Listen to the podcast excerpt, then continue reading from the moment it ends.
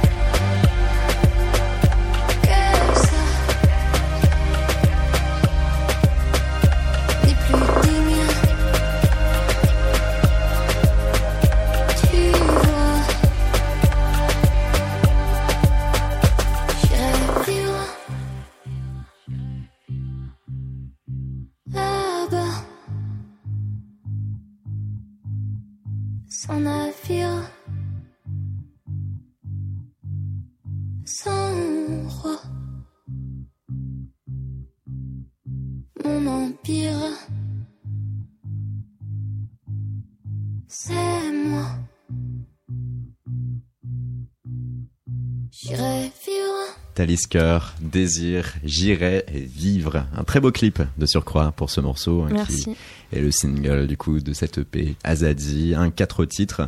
Et pour comprendre déjà pleinement euh, la force qui t'a conduit à faire euh, ces voyages perpétuels entre euh, Iran, États-Unis et France, où tu as pu à chaque fois t'entourer de collaborateurs, d'artistes issus de ces trois contrées, et plus précisément du coup de Téhéran, de New York, de Paris. Il faut comprendre que euh, le voyage a toujours fait partie de euh, ta vie dès ton plus jeune âge, road trip en autostop autour de l'Europe. Voilà, c'est ça.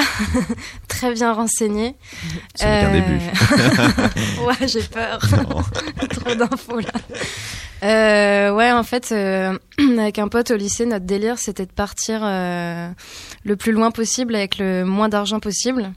Donc euh, on a dormi euh, à droite et à gauche. Euh, on est allé jusqu'au cercle polaire en stop. on dormait des fois dans des abribus, des fois dans des dans, dans une tente. Des fois on se faisait recueillir par les gens qui nous prenaient en stop. Mais c'était low budget au possible. vacances, on était tous les deux un peu un peu un peu cramos comme ça.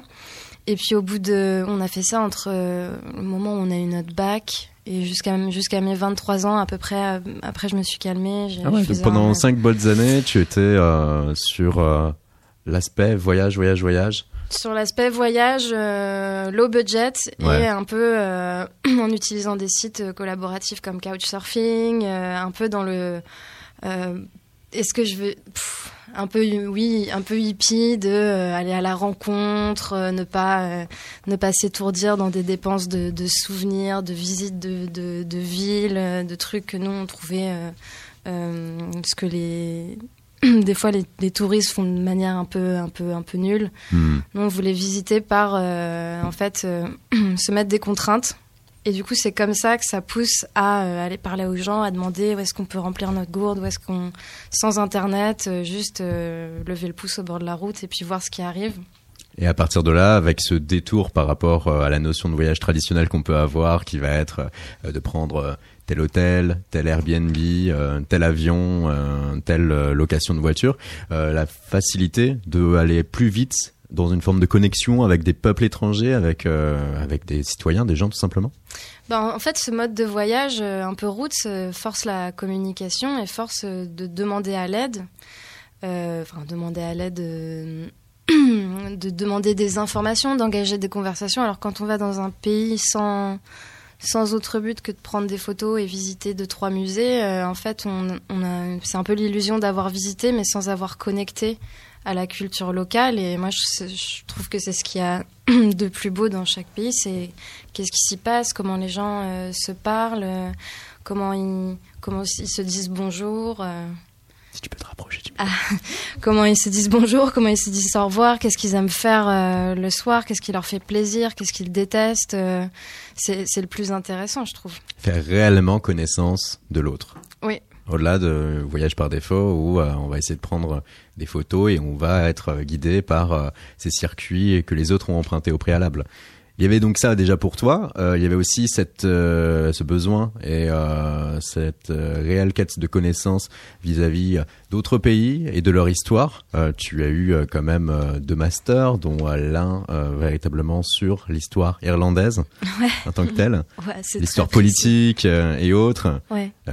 au préalable, un bachelor aussi en langue anglaise. Ouais l'anglo-saxon, une patrie qui là aussi te fascine, au point même que ton, euh, ton blaze, Talisker, euh, n'est nul autre qu'une euh, célèbre marque de whisky. Voilà, c'est ça. Et que c'est pour le coup. Voilà. Oui, j'ai failli être prof d'anglais et sur mon chemin de prof d'anglais, je me suis rendu compte que ce qui m'intéressait dans l'anglais, c'était pas l'enseignement du tout. Je m'étais même inscrite en, en prépa d'agrég d'anglais, etc. J'étais vraiment dans une fausse bonne idée. Et non, je me suis rendu compte que c'était justement la communication et l'ailleurs euh, qui, me, qui, parlait vraiment et que je me ferais vraiment, vraiment chier à donner des cours d'anglais, à me retrouver dans un lycée ou un collège, ou que c'était pas pour moi et que je serais une très mauvaise, très, très mauvaise prof. comprendre l'ailleurs aussi, avoir presque une recherche historique, tout simplement, documentaire. C'est ce qui te stimulait par là. C'est tout ça qu'on retrouve aussi sur Azadi. Oui, c'est vrai qu'il y a plein de, traits de ma personnalité qui s'expriment euh, sans, sans, que je m'en rende compte, sans que j'ai le recul en fait. Euh, mais c'est vrai que le voyage, faire avec les moyens du bord, euh, aller vers l'autre, utiliser le système D, c'est un peu tout ça. Et faire de la musique, le plaisir de faire de la musique et de faire de la musique de façon instinctive et sentimentale et, et, et pas du tout être Enfin, quand je compose, euh, je me, je me fie vraiment que à mes oreilles. Moi, j'ai pas fait le conservatoire. Euh, j'ai une formation de violoncelliste euh, très basique. je suis pas technicienne.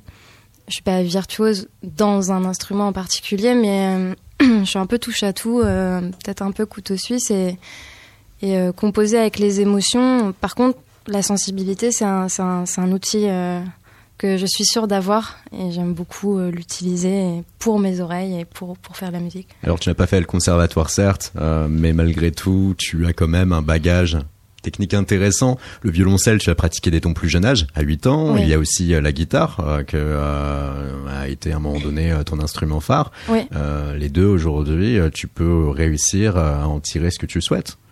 Oui, oui, je vais me débrouiller. Je me débrouiller, mais je les pratique pas tous les jours au point de euh, pouvoir partir hmm. comme ça en tournée et dire je suis la violoncelliste 2 ou la guitariste 2. Je me, je me débrouille et je prends plaisir à jouer. C'est mes deux instruments fétiches.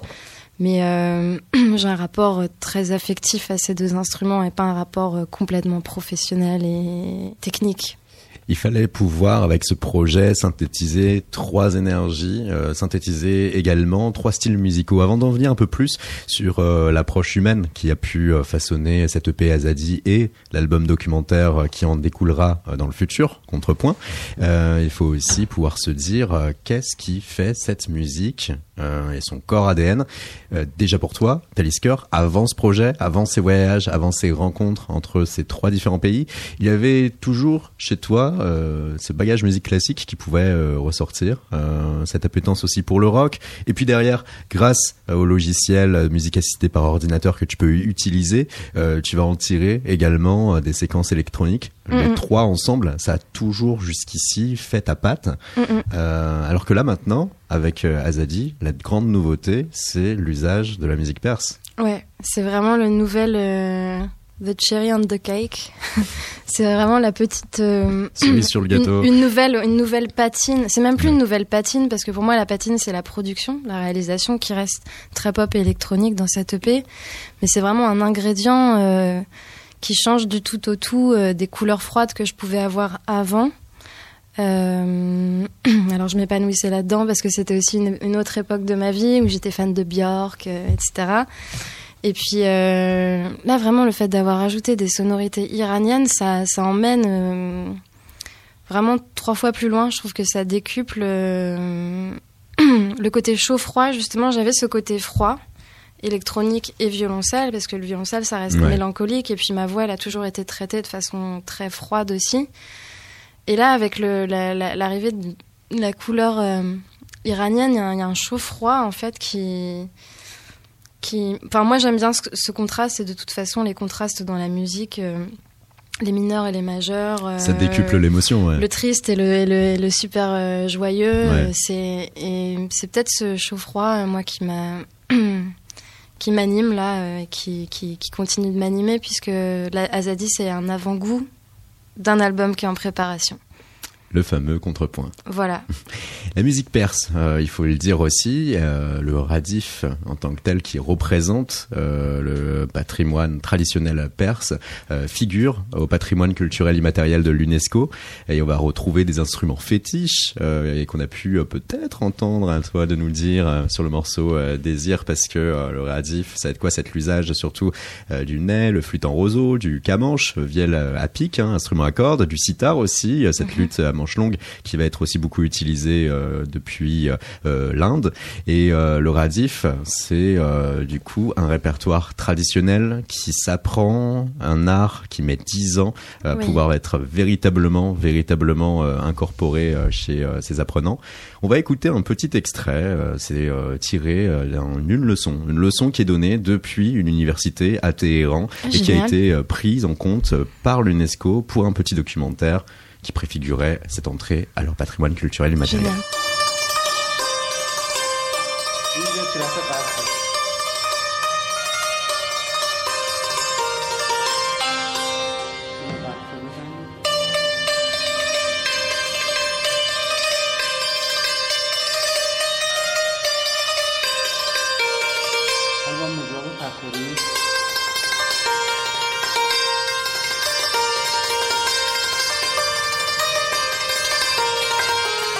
Et là, on entendait hein, quelque peu les mots du professeur qui étaient euh, les yeux rivés.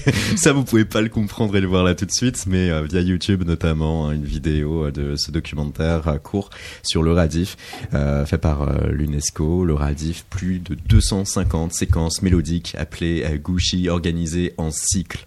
Un mode de base composant la toile de fond à laquelle sont ajoutés des motifs mélodiques les plus divers. Et surtout, surtout, le Radif, 10 ans du coup d'enseignement au mieux et à partir de là pouvoir improviser en toutes circonstances mm. car pour le cœur des musiciens iraniens il est important de pouvoir à chaque fois improviser selon euh, l'humeur euh, et euh, véritablement l'énergie du moment. Toi quand tu as été à Téhéran quand tu as pu aussi aller au contact d'artistes qui notamment maîtrisaient bien le kamanche qu'est-ce que tu as vu véritablement? Qu'est-ce qui t'a frappé? Moi, j'ai pris en compte cette importance de, de, de l'improvisation et cette euh, l'énergie de la musique perse qui fonctionne comme ça selon, selon cette mode. Et hum, j'ai demandé justement aux, musiciens iraniens que j'ai rencontrés pour ne pas les brider ou ne pas être dans une posture de fait joue pour moi, euh, qui m'aurait mise très mal à l'aise. Je leur ai demandé juste d'improviser effectivement selon leur mode euh, préféré et selon euh, leur humeur euh, du jour, etc. Et donc, je les ai laissés improviser 15 minutes chacun, euh, sans leur dire exactement. Je leur avais fait écouter mon travail avant, mais euh, je savais pas ce que j'allais faire de cette matière, et des fois, je savais même pas si elle serait exploitable. Et ça s'est passé de façon très naturelle. Il n'y a, a, pas eu de, de couac d'enregistrement parce que je les ai laissés faire de la façon dont ils ont l'habitude de faire, et du coup, c'est là que j'ai je pense, j'ai capté d'une matière très authentique, euh, sans qu'il y ait de, de, de, challenge ou de pression. Euh. Ah, tu allais chercher l'or naturel, sans plus bah, c'est oui, c'est ça. C'était tout l'intérêt aussi que la personnalité du musicien euh, existe dans, dans, ce qu'il va enregistrer. du coup, du coup, tout en ayant fait écouter mon travail, il y a eu aussi, moi, je suis partie un peu les yeux les yeux fermés en me disant je sais pas avec quelle matière euh, je vais rentrer, je sais pas si je pourrais, si ça va m'inspirer, ce que je vais en faire. Il y avait quand même cette prise de risque de euh, je les laisse libres et la liberté euh, dans cette EP c'est un, un, fil rouge. Donc mais bon bah c'est comme ça que moi j'ai eu les, les, plus gros frissons en fait, c'est en les laissant faire exactement ce qu'ils savaient faire. Il y a aussi, avec cette EP Azadi, deux titres en collaboration vocale avec euh, des artistes iraniens, dont La Reine. La Reine, oui.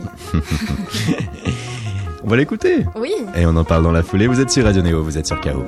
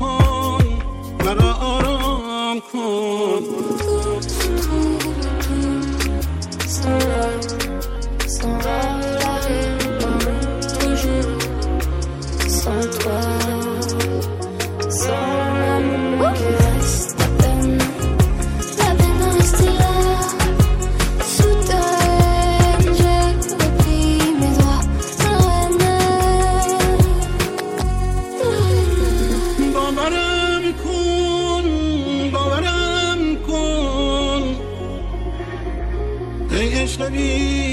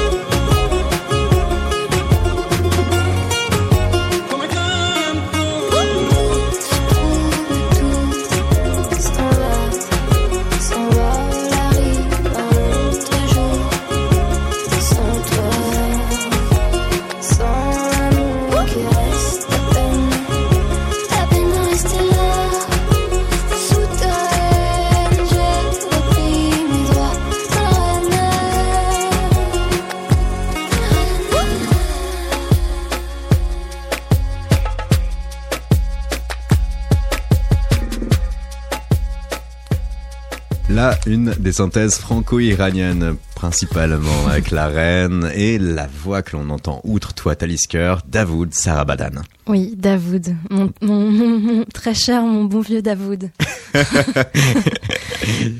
tu, as, des anecdotes et des histoires, ça se sent avec Davoud. Oui, oui, avec Davoud, j'ai une histoire vraiment particulière parce que donc j'ai maquetté, j'ai commencé à maqueter à Paris. Et euh, forcément, j'entendais des choses, j'entendais des couleurs perses, sauf que j'avais pas, j'étais pas encore en contact avec les musiciens euh, ou chanteurs iraniens. Et euh, ce que je fais dans ces cas-là, et je pense qu'il y a plein de, de, de, musiciens et de compositeurs qui le font. Enfin, j'espère que je ne suis pas la seule. C'est que je vais sur YouTube et je tape euh, Santour ou alors a cappella, homme, perse. Et j'utilise cette matière en en brouillon, enfin pour, pour me donner une idée. Voilà, euh. juste avoir la, la, couleur, entendre cette mhm. couleur, et puis ensuite je vais je vais vraiment euh, chercher un musicien professionnel qui pourra l'enregistrer, etc. Ou pas professionnel d'ailleurs, parce que j'ai trouvé beaucoup de musiciens sur Couchsurfing. Je pourrais vous expliquer mhm. après. et euh, donc et Davoud, en l'occurrence, il n'est pas du tout professionnel, mais c'est un, un, un vieux monsieur de 70 ans enfin pas si vieux que ça, hein, parce que je l'ai rencontré, il, il, est très très fringant du haut de ses 70 ans. Et en fait, euh, il, voilà, sur son temps de retraite, il se fait des, des un, trip, il chante des chansons en perse, il s'enregistre et il se filme en même temps dans sa salle de bain. Parce qu'il y a une réverbe sympa, il m'a expliqué ça. Donc, euh, une espèce de... moi, je pensais que c'était un, un, un chanteur, euh, enfin un voilà. professionnel qui est quand même sur la spatialisation du son. Qui est sur la, il a quand même, il, il, a, il, a, quand même apporté de, une, sa touche, euh, une mm. réverb naturelle de salle de bain. Et sur Instagram, il fait exactement pareil. Et il, enfin, je sais pas, il fait une vidéo, euh, au moins une vidéo par semaine. Et il, il, arrose comme ça YouTube de ses trucs, mais chaque vidéo a 35 vues. Enfin, il n'est pas du tout suivi. Et on a fait des concerts, donc en utilisant cette euh, cette bande sonore, ce playback de Davoud, parce que voilà, euh, les concerts sont arrivés. Euh, euh, l'album n'était pas fini, il est encore en construction et il y a plein de gens qui m'ont dit mais la voix est géniale, c'est qui ce chanteur incroyable Et j'ai fini par me dire que ça devait être lui et que bah, j'allais le retrouver, il fallait que je le retrouve. Donc du fait de, de, son nom et de, mhm. de, la façon dont il chantait extrêmement bien en perse, euh, je l'ai contacté une fois que j'étais à Téhéran en pensant qu'il vivait à Téhéran. Et en fait, non. Et en fait, Davoud, il vit pas du tout à Téhéran, il vit euh, en Caroline du Nord, aux États-Unis. et là, je me suis dit, mais c'est vraiment un signe parce qu'en plus, dans mon projet, il y a les États-Unis. Donc là, en fait, mhm. je fais rentrer dans le projet un Iranien euh, qui habite un, un chanteur d'origine iranienne euh, qui, habite aux États-Unis et ça, ça, ça, enrichit encore plus l'histoire de ces trois de ces trois trois pôles parce qu'il y a aussi euh, de la musique classique à Téhéran. On a, enregistré aussi des violoncelles classiques. Tous les violoncelles en sont enregistrés à Téhéran. Il y a aussi une, communauté iranienne à Paris. c'est pas que New York électronique urbain. Ouais, ouais, ouais. Paris classique. C'est pas si facile que ça. C'est pas si facile que ça. Il y a des, il y a des, ah, il y a pas beaucoup d'Américains en Iran. C'est peut-être le seul, le seul fléchage dans lequel ça marche pas vraiment. Oui, parce que il y a une diaspora dans chaque pays ou presque euh, par rapport du coup à ces trois contrées, excepté euh, l'Iran euh, qui a l'image aussi des États-Unis, de la France, mais à un degré plus important sur certaines questions principe, de, de principe. il va y avoir le contexte politique avec le régime iranien actuel, plutôt dur, théocratique, très porté aussi du coup sur un pouvoir autoritaire et religieux qui va brider aussi la création musicale.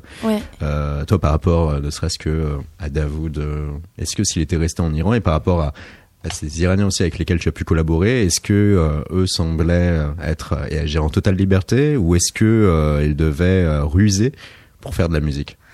Alors les, les, musiciens de musique classique perse, c'est trad, ils disent classique, musique classique perse. aucun, aucun problème pour euh, enregistrer avec eux. Euh, enfin. Ils ont liberté de mouvement. Oui, liberté de mouvement en fait, puisque en fait la, la musique classique perse est, est le reflet d'une fierté nationale mmh. et elle rattache à la tradition et à ce que veut véhiculer voilà. le pouvoir. Voilà, là où ça pose problème, c'est euh, des musiques électroniques, underground, ou les femmes qui chantent.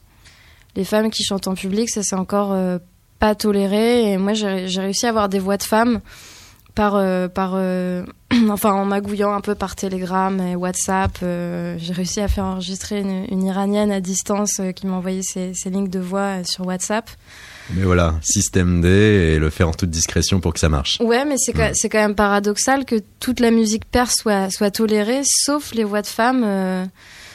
Euh, en fait, tout, tout, dès qu'on sort de la musique en Iran, il faut le faire valider par le ministère de la guidance euh, de la République islamique d'Iran. Donc c'est un ministère de la culture qui est une, une, un pôle de censure slash euh, validation d'un album. En fait, il mhm. faut, on peut pas sortir de la musique comme ça. Et ouais, à ce jour, les chants de femmes sont très très très bridés. Il y avait eu euh, quelques progrès depuis euh, que euh, Hassan Rouhani avait pris le pouvoir en Iran, des progrès du coup en termes de liberté qui ont été petit à petit rognés ces derniers temps en raison d'une concentration forte et d'un contre-pouvoir religieux très important qui reprend la main dès que les États-Unis ou des pays extérieurs se font plus menaçants. Il y a toujours ce contexte-là qui fait qu'aujourd'hui du coup ça va être de nouveau finalement difficile, très difficile, mais que de l'autre côté il y a une jeunesse qui bouillonne, il y a un peuple aussi qui bouillonne qui est pris de liberté et de culture. Et ça, ça ne va pas être le cas qu'en Iran, euh, à des degrés différents. C'est également le cas aux États-Unis, c'est ce que tu as su séquencer. C'est également le cas en France et c'est aussi le cas en Algérie. Et là, on va se tourner vers Karine. Bonjour, rebonjour. Rebonjour. La toute première chronique ici à Radio Néo, toi qui pour KO va pouvoir relier souvent des actualités euh, musicales à notre artiste invité. En l'occurrence, tes yeux se sont rivés vers l'Algérie. Exactement. Donc du coup, on va partir du côté de l'Algérie. Et moi, je suis venue vous parler d'une femme qui a des choses à dire.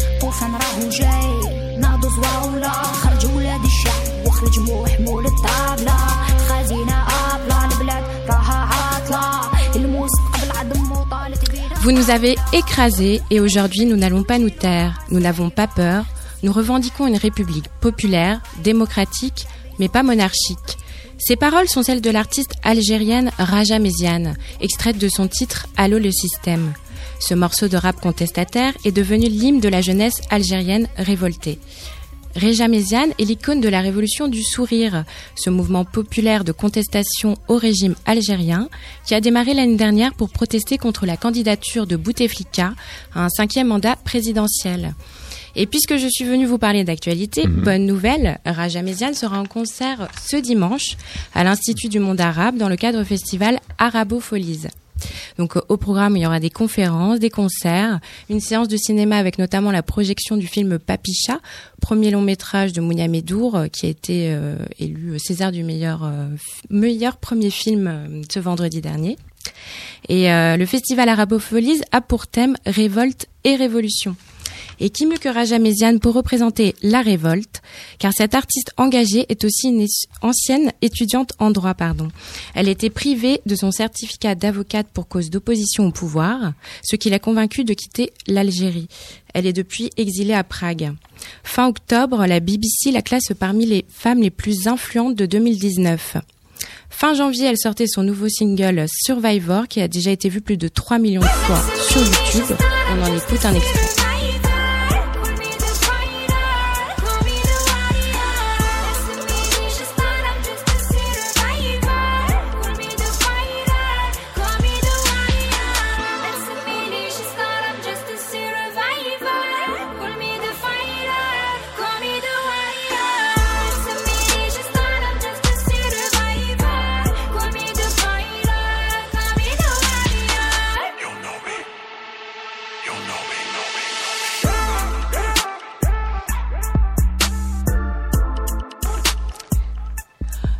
Pourrez la retrouver pour son tout premier concert à Paris ce dimanche 8 mars à l'Institut du monde arabe. Et 8 mars, c'est quoi? C'est la journée internationale pour les droits des femmes. Ouh, beaucoup de symboles du coup à travers euh, ces concerts inédits de Raja en France. Et Talisker avait quelque chose à nous dire. Waouh, je ne connaissais pas. je ne connaissais pas du tout. Et du coup, elle euh, c'est une super bonne surprise. Je vais aller fouiner un peu euh, tout le reste de sa discographie, son SoundCloud, etc. Parce que ça me parle vraiment. C'est vraiment urbain. Euh, Exactement.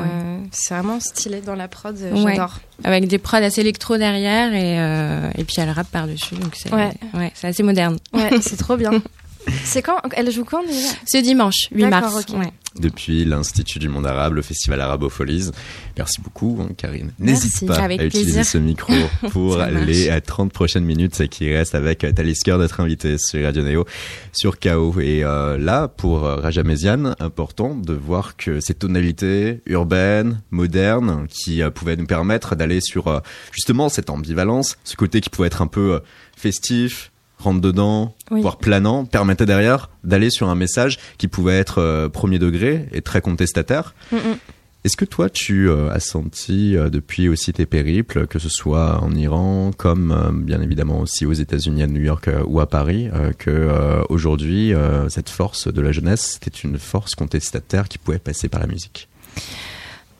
Ouah, oui, clairement, en fait, pour moi, la musique m'a servi de, de médiateur pour euh, faire, euh, pour dresser un point entre ces différentes jeunesses.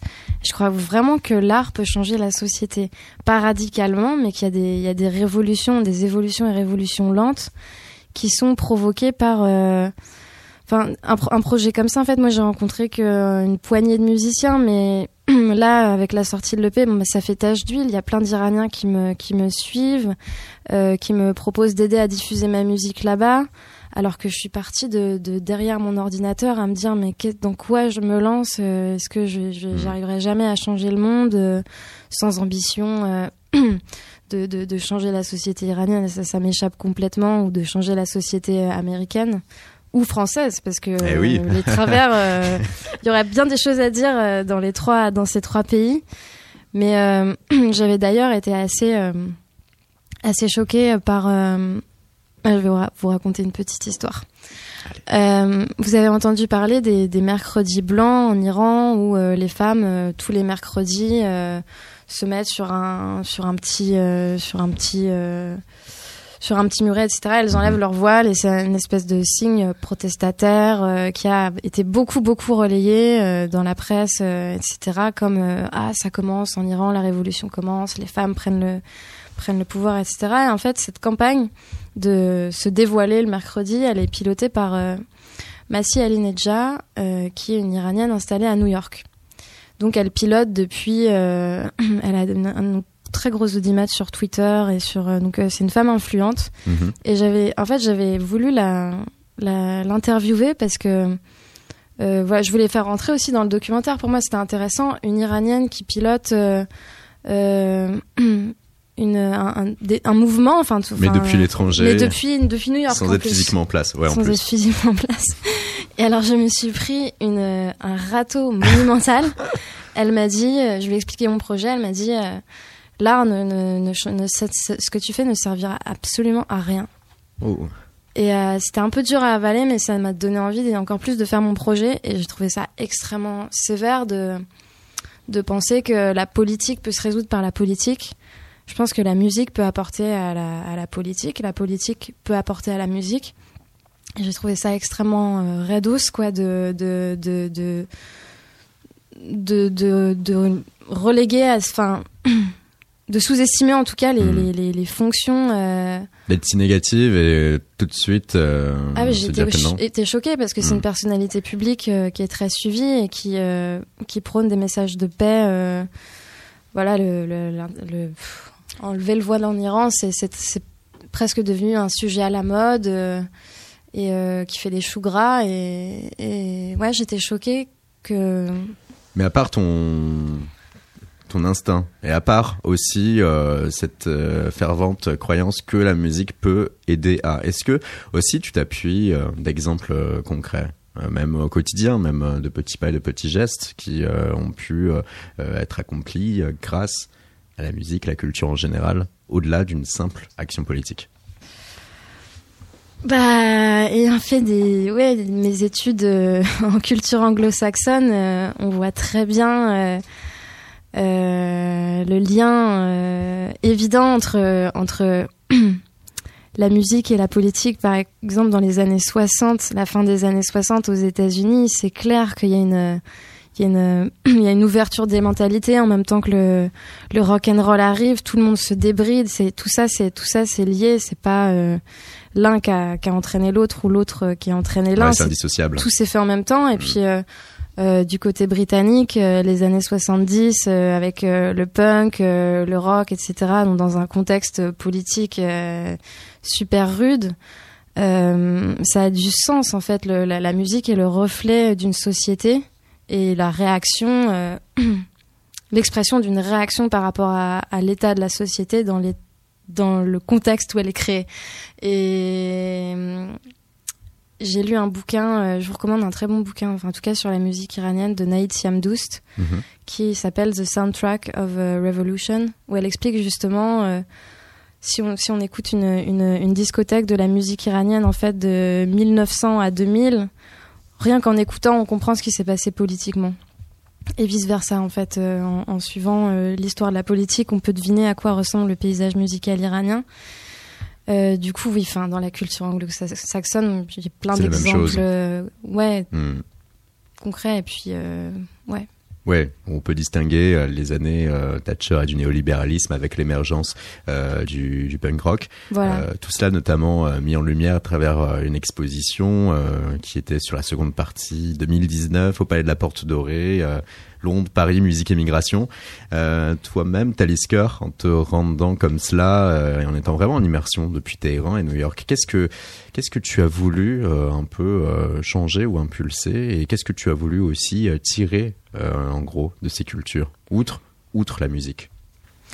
Ce que j'ai voulu faire, parce que j'ai un constat d'hyper catastrophisme en ce moment et de on va tous mourir, euh, le monde va vraiment mal, euh, euh, les Français prennent de plus en plus d'antidépresseurs. Enfin, on a vraiment l'impression qu'on on continue à survivre dans un monde qui peut péter d'un jour à l'autre.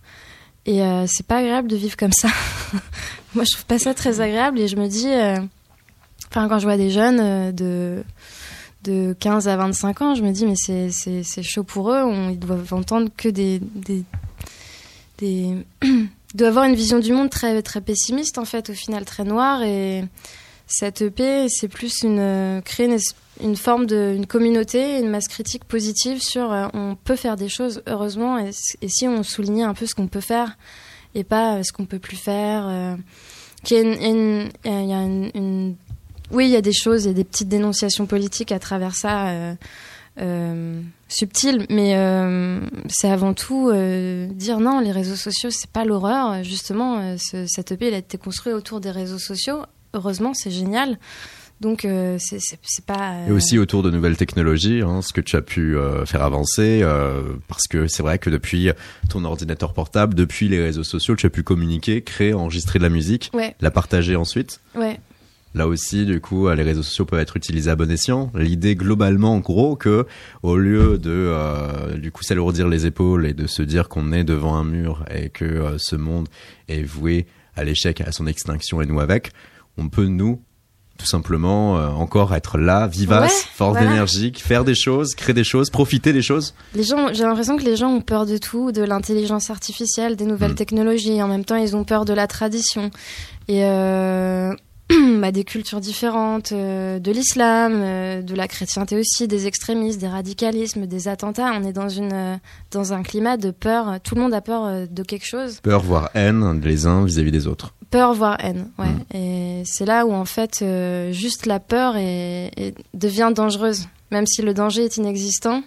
On crée des, des faux dangers d'une certaine manière, alors que bah, quand on quand on quand on s'y met, quand on se met à faire des choses, et ce, cette EP c'est la même démarche que les voyages en autostop, c'est euh, on se met des contraintes, on part avec un peu la peur au ventre et on se rend, on se rend compte que c'est pas euh, insurmontable. Ouais, parce que l'autostop, hein, c'est aussi euh, se dire que potentiellement on va mourir et qu'on va être pris par un conducteur qui peut être un tueur en série. Ah, on sait pas. hein. Y, On ne sait jamais. il y, a des- il y a des routiers un peu bizarres. J'ai fait pas des, des vraies mauvaises rencontres, mais il y a des personnages un peu. Euh, Ah, Il y, a- il y a de tout pour faire un monde, c'est Oui, clair. oui. Cependant, tu es vivante. Ça, après avoir fait il y a une petite dizaine d'années de cela, ton euh, du coup road trip euh, tout autour de l'Europe en autostop, tout cela après euh, ces euh, voyages qui ont été fondateurs pour ce projet sur lequel tu travailles, voyage entre l'Iran, les États-Unis, la France, le P Azadi, quatre titres. On va en écouter un troisième extrait là pour KO. C'est le morceau Concorde. Oui.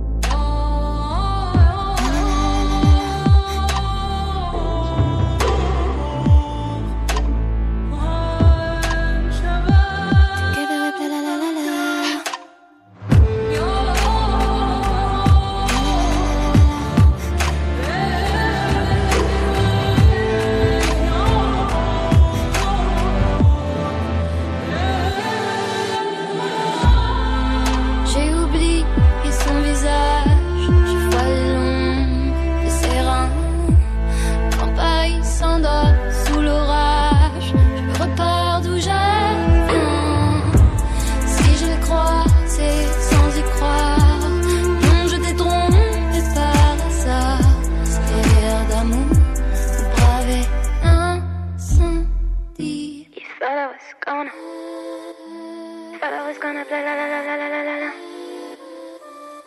You thought I was gonna let you play la la la la la la la la. You keep me safe. I wanna be your la la la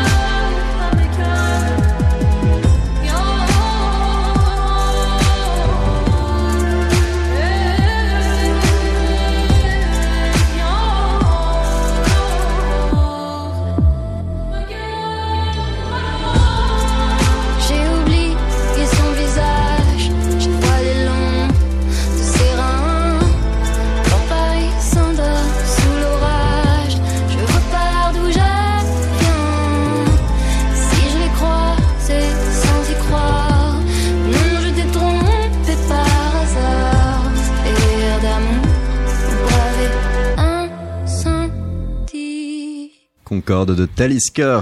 Vous êtes sur Radio Néo. Si vous nous rejoignez à l'instant même, cette émission, c'est KO. Et Talisker, c'est tout simplement notre artiste invité pour cet épisode. Nous sommes ensemble encore pour une bonne poignée de minutes. Avec nous aussi en studio, on a eh, Karine qui pourra potentiellement poser des questions. N'hésite pas, là maintenant. Oui.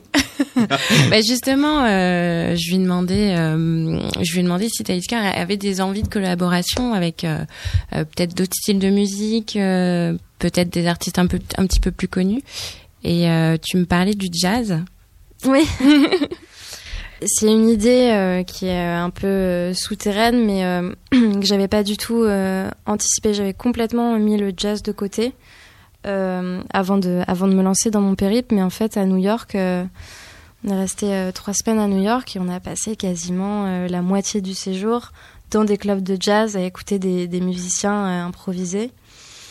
Et je commence seulement, enfin un tout petit peu, à, m'intéresser à découvrir une partie de la scène jazz parisienne. Et voilà, j'ai retrouvé cette connexion. Encore une fois, l'album il, évolue tous les jours.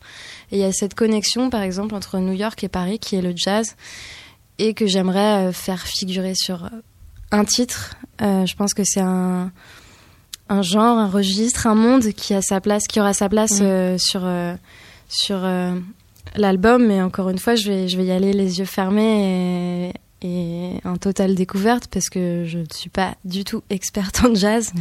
mais je sais qu'il faut, il faut, il faut que, que ce monde-là s'exprime aussi sur, euh, sur l'album. Et du coup, y aller euh, encore une fois aussi avec euh, ton émotion en premier outil euh, ta façon de, de, capturer euh, les choses autour de toi, plutôt que euh, l'approche purement euh, traditionnelle de se dire je vais aller sur un style musical, il faut impérativement que je sache comment du coup ce style musical est fait, quel est vraiment tout l'outil et le bagage éducation sur ce style. Euh, oui, je vais y aller. Je pense que je vais traîner dans des concerts, euh, que je vais traîner sur euh, sur.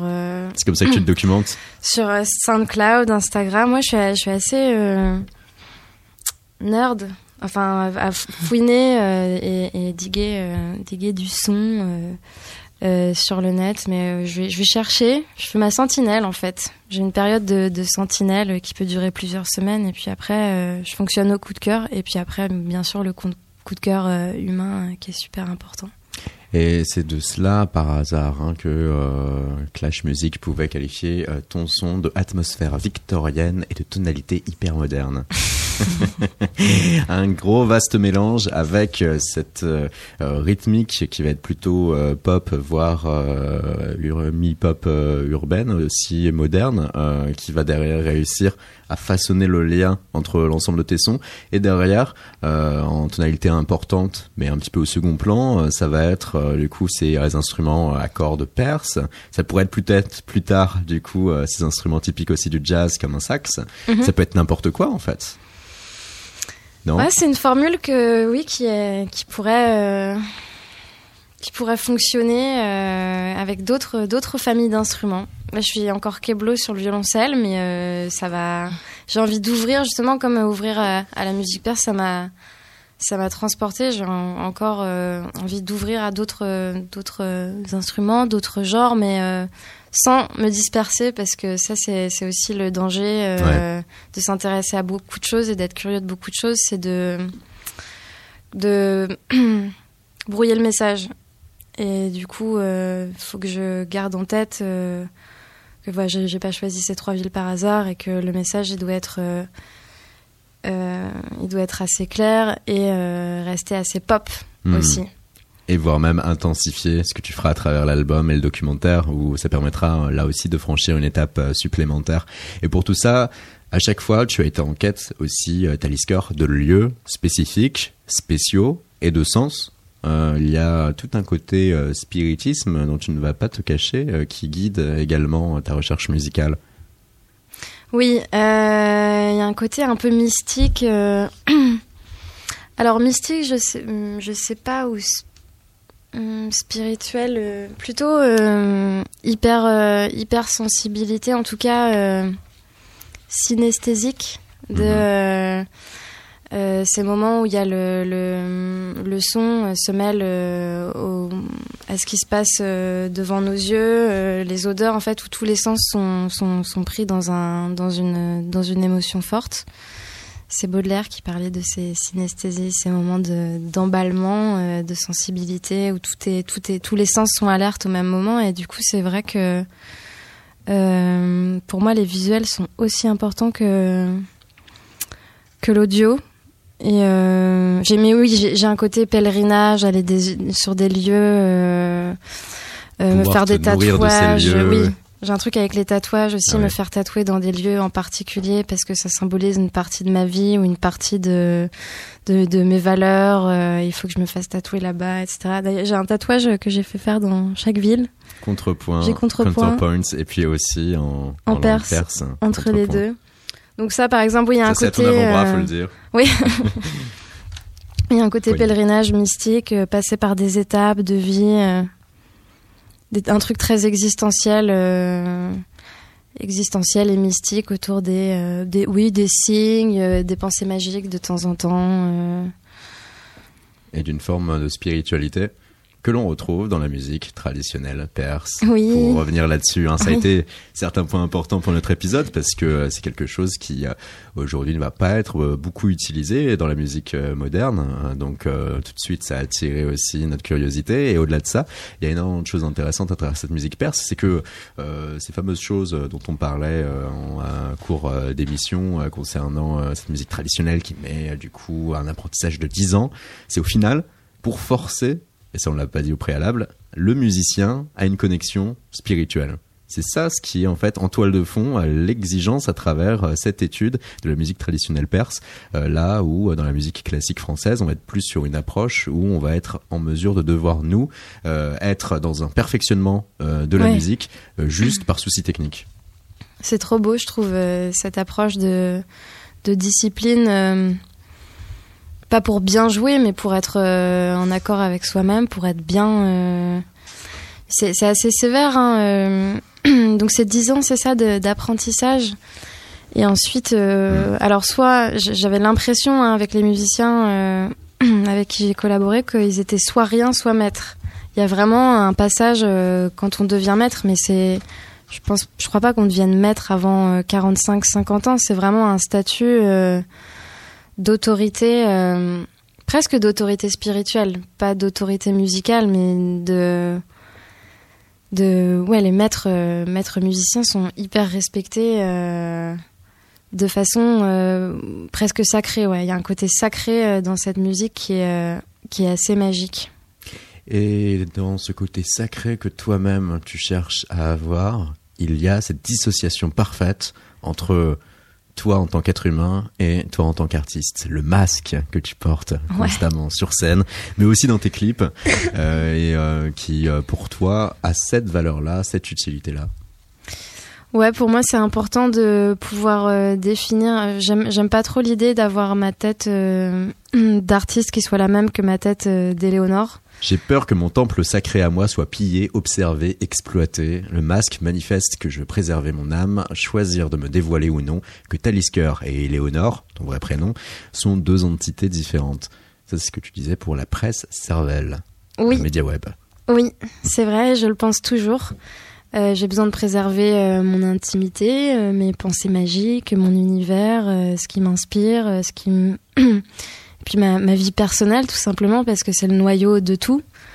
Euh, derrière un artiste, il y a une personne et en fait, euh, si la personne euh ne se préserve pas, l'artiste ne va nulle part. Donc, même si le projet Talisker il me porte et que ce personnage rend ma vie insolite et excitante, je fais toujours bien attention de et d'expliquer aussi aux gens euh, qui me parlent tout le temps de musique et tout le temps de Talisker, je, me leur, rappelle toujours que je suis, je suis, je suis Éléonore et je suis la, voyageuse dont on parlait euh, au début. Et c'est vrai que le masque me permet de dire voilà, là c'est plus moi, là c'est une partie de moi que j'ai choisi d'être à ce moment-là, d'être dans de la représentation, dans du euh, des, des, ornements, de l'accessoire, du spectacle.